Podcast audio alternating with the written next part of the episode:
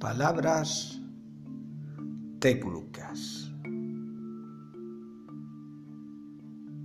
Ten cuidado cuando le pidas algo a uno que no tiene vocabulario.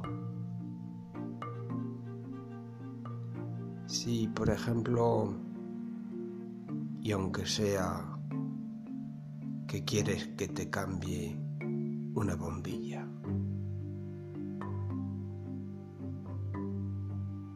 Es posible que por mucho que Él te quiera ayudar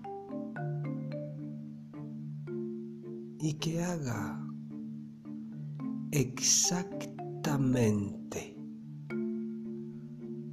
lo que tú le pides, que tú no notes mejoría alguna.